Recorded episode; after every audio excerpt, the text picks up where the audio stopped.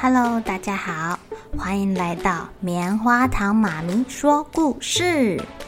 我是棉花糖，很高兴在这里跟大家分享一些好听好玩的故事。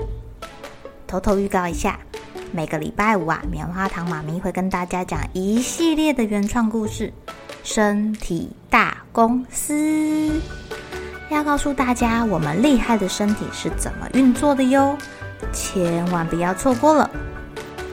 也欢迎小朋友在听完故事后，把你想到的画面给画下来。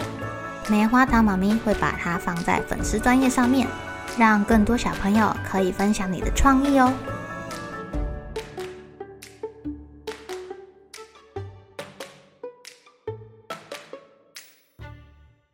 Hello，亲爱的小朋友，今天过得怎么样呢？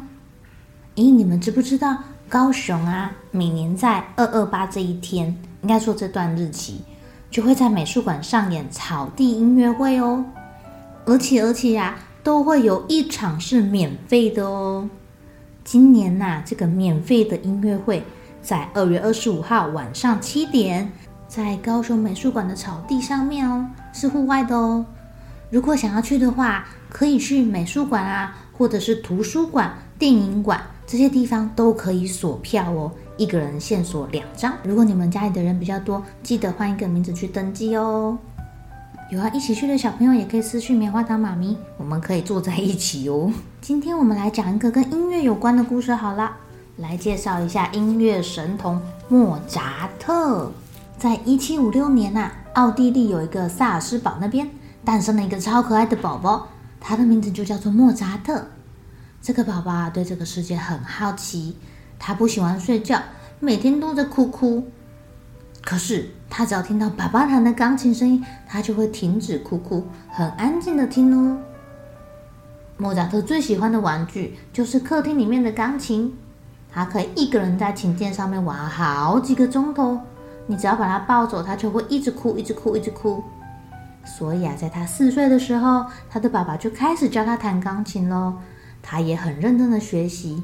因为他实在是太喜欢钢琴了，可能是因为他太喜欢音乐了吧。爸爸教什么，他很快就学会了，而且啊，小小年纪还会自己作曲耶。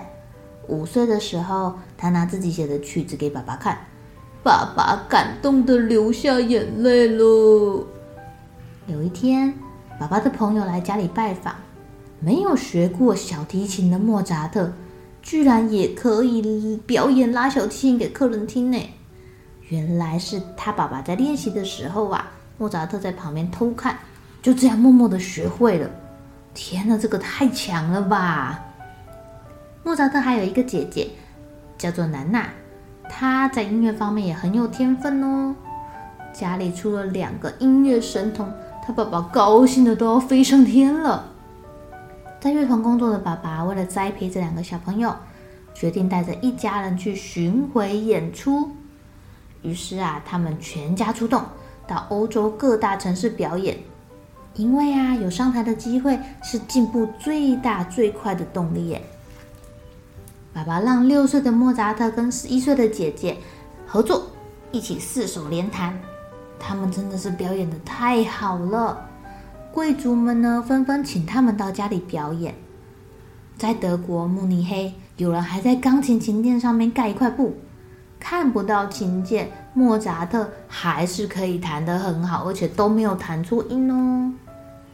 他们巡回演出到了音乐之都维也纳，皇帝还要求莫扎特要用一根手指头弹琴。不过，不过，真难不倒莫扎特哦。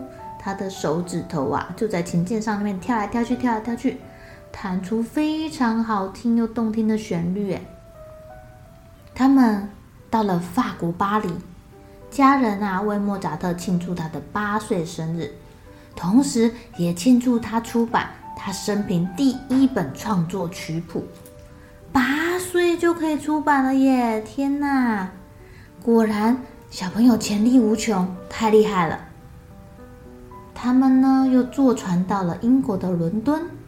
透过英皇的介绍，莫扎特认识了大他二十一岁的约翰叔叔。这个约翰叔叔啊，就是音乐之父巴哈的最小的儿子。他们两个很欣赏对方的才华哦。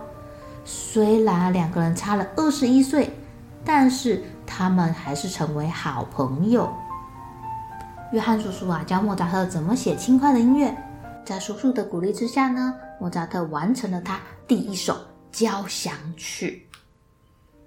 莫扎特的童年呐、啊，几乎都在旅行演奏中度过了。在外国奔波许多年之后，他们才回到自己的故乡萨尔斯堡。可是，别的国家的人说莫扎特很厉害，说他是个神童。